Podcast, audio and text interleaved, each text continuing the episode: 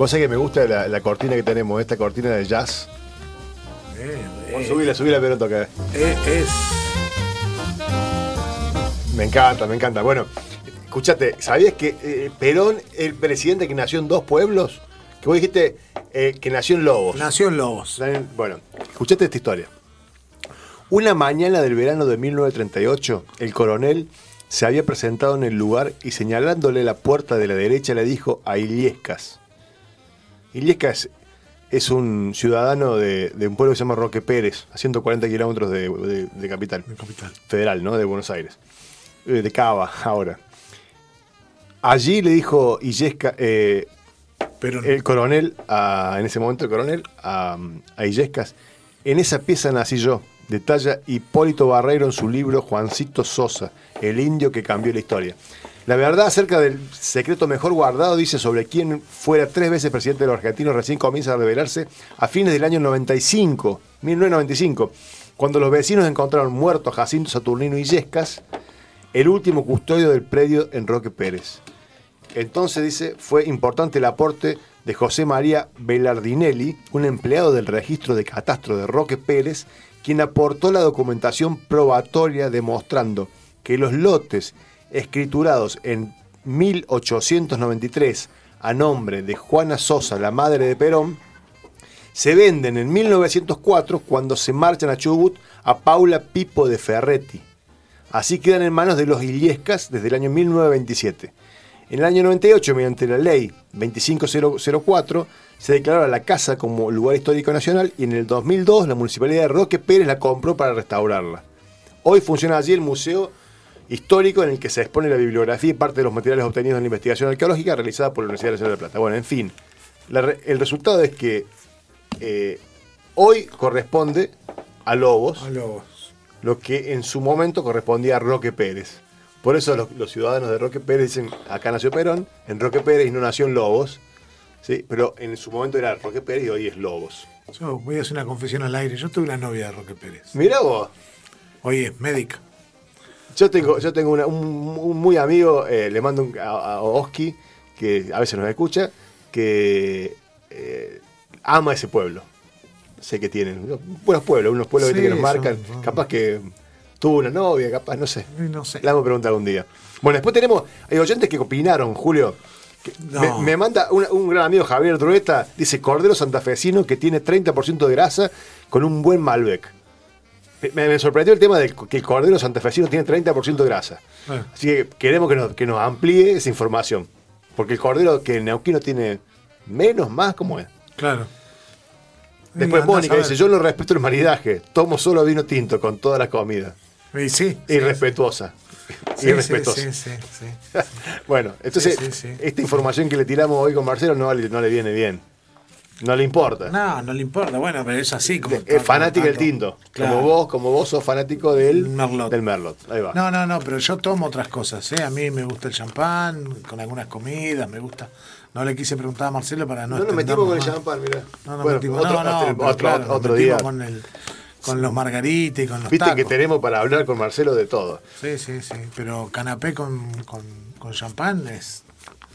Este, sushi con champán, a mí me gusta eso. Este, Con champán. El champán es una cosa que. El champán es todo un mundo, porque también es- tenemos que hablar un día de champán.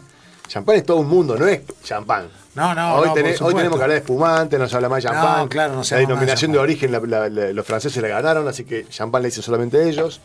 Eh, hay, no, para hablar un montón. Pero bueno, Yo hoy te- en, en verano suelo comprar este, botellitas chiquititas de, de champán. el clásico famoso. Ese- Sí. sí. no, ni- algunos más o menos. no hay muchas botellitas chiquitas. Hay, hay- no, pero hay, hay, hay, ¿Sí? hay- hay, hay tres o cuatro etiquetas hay. Mira. Este, brut o este, extra brut, este, fresquita. Entonces, cuando llegas a la tarde, a la tardecita a tu casa, en vez de un whisky, este, un champancito fresquito antes de cenar, eh, viene bien. Mira, me parece muy bien. Bueno, un mensaje, un mensaje para la comunidad de Abuela de Plaza de Mayo, quiero dar. Sí, dale, dale. Si dale. naciste entre el año 1975 y 1980 y tenés dudas sobre tu identidad, o si querés conocer a alguien que podría ser hijo de desaparecidos, llámanos al 011-4384-0983 o visita www.abuelas.org.ar para eh, que te van a orientar, te van a ayudar, las abuelas de Plaza de Mayo, y, y- y capaz que no es tarde y capaz que encontrás una familia nueva. Así que es un mensaje que queremos dar desde nuestro programa. Y si llamas por teléfono te va a contestar Claudia Carlotto, que es eh, hija de Estela Carlotto. este, Así que la hermana eh, menor si de tenés Laura. dudas o si conoces a alguien, capaz que no es tarde eh, y encuentran una familia, una abuela que los están esperando.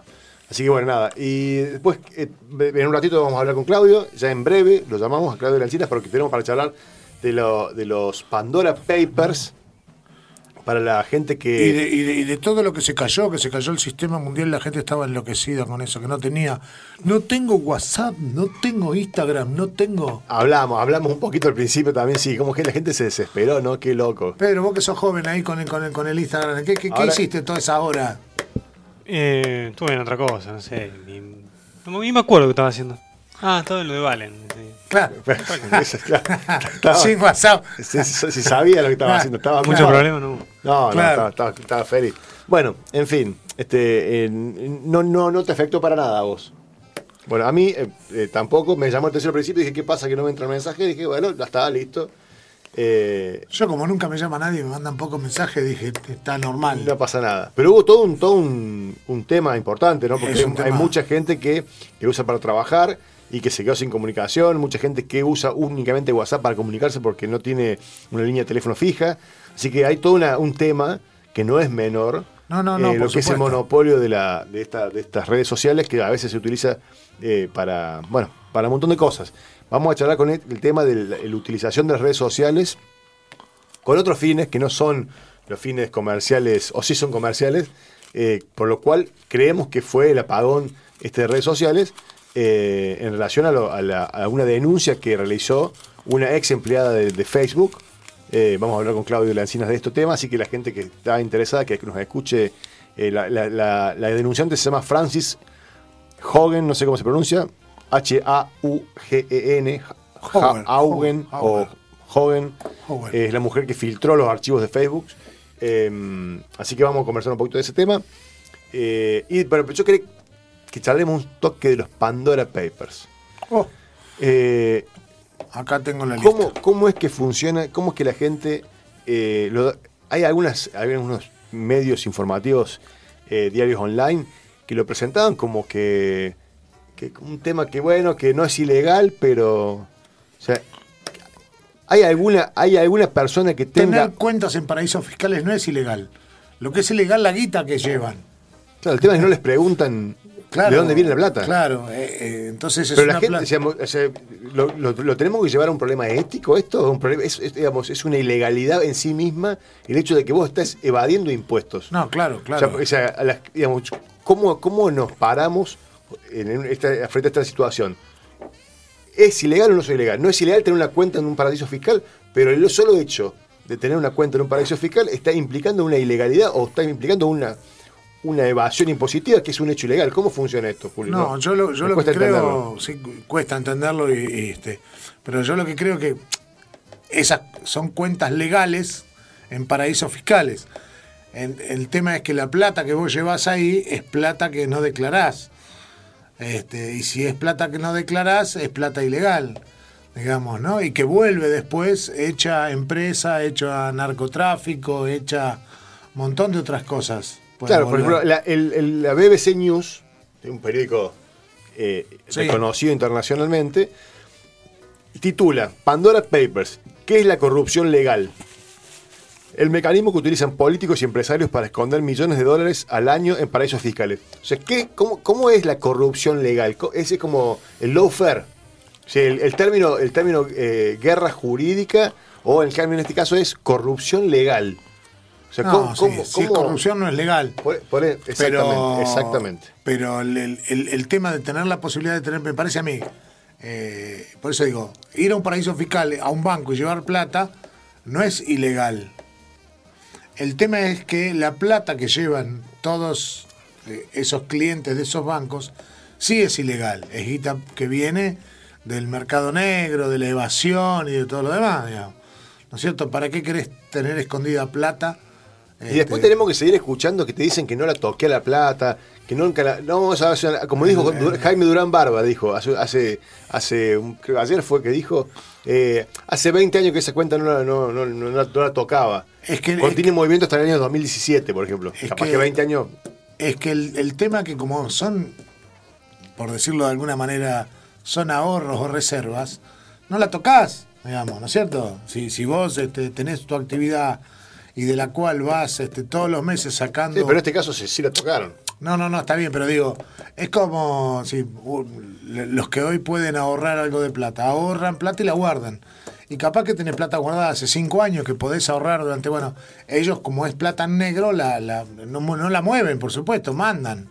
Mandan y acumulan ahí para en algún momento sí sacarla y moverla, digamos. Que yo creo que la usan para muchas cosas, digamos. Para, primero, bueno, esperan blanqueos, como fue el caso de La familia nuestro, de- y claro. blanquearon plata, entonces la traen y la ponen a producir acá, a producir en especulación O sea, financiera, claro, en bicicleta. A producir billetes, digamos. Claro, Porque a produ- ¿no? a la producción. Porque el blanqueo decir, ah, es como, robaste, sí, robé un millón de dólares. Bueno, mira, a partir de ahora no hay problema.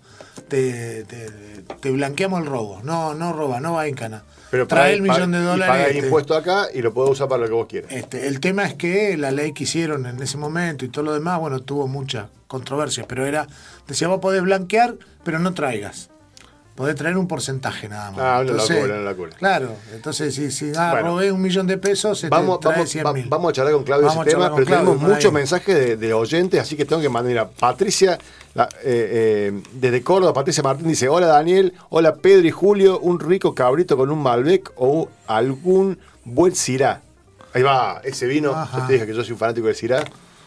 Que- ¿Qué dice que nos está invitando? No entendí el mensaje. Dice sobre el gusto no hay nada lo- escrito. lo- lo- ¿cuál- lo un abrazo haciendo? de Córdoba, dice. Ah, que a Le preguntamos, le preguntamos, le preguntamos. Eh, después Javier dice, ah, el, el que le preguntamos, este santafesino que le preguntamos antes cómo era el, dice lo que nos dice, El cordero patagónico camina mucho y la clase de pasto que come es puro músculo y poca grasa. El santafesino, pasto verde casi siempre, está en un lote chico. Claro. Claro, mirá vos. Es como el pollo de campo y el pollo de criadero, digamos. El pollo criadero camina poco, el pollo Claro, del campo el pollo de criadero más. no, no, no, no, no camina, come, come, come, come y cuando llega con saca. En cambio el pollo de campo, las patas son más gorditas, la carne es más amarilla, la grasa es más amarilla, todo porque, porque camina. Mirá vos. Bueno, ¿No? viste que aprendemos de todo, hasta de los oyentes que nos Claro, lo- así que lo- los corderos Tenemos oyente, tenemos más- oyente en Santa Fe, o, o- no sé si Javier está en Santa Fe o acá está en Neuquén, no sé. Después nos va a contar. Después Cecilia dice, qué rico cordero con Malbec, aguanten coperos. Coperos, ¿no? Dice, no, copero porque estamos tomando con copa. Ah, será. porque Talleres Oh, será perdió, porque estudiante. Talleres perdió 3 a 0, No, no, donde fue nosotros injusticia, estoy no. triste con ese tema, pero vamos, vamos, vamos, Pero se hizo a volver, justicia. vamos a volver al... No, no defendieron y se hizo justicia. Eh, sí, no, no, estábamos, estábamos dormidos ese partido. Bueno, este, pero va en segundo, tercero. Estamos ¿cuánto segundos, va? estamos segundos, Ah, estamos segundos, pero, pero quedamos punteros solos y ganamos, pero nos metimos tres. Nos metieron tres. Bueno, en fin. Bueno, la- la- la- los oyentes están. Hoy, este, este, hoy nos, están siguiendo, nos, nos comentan todo. Bueno, buenísimo. Y vamos a llamar a Claudio. Escuchamos un temita más, Pedro. eh, ¿Puede ser? ¿Vamos a escuchar un tema de la mecha de vuelta? Sí. Hoy estamos con la mecha Sosa. ¿Qué cantante? ¿Se le escapó?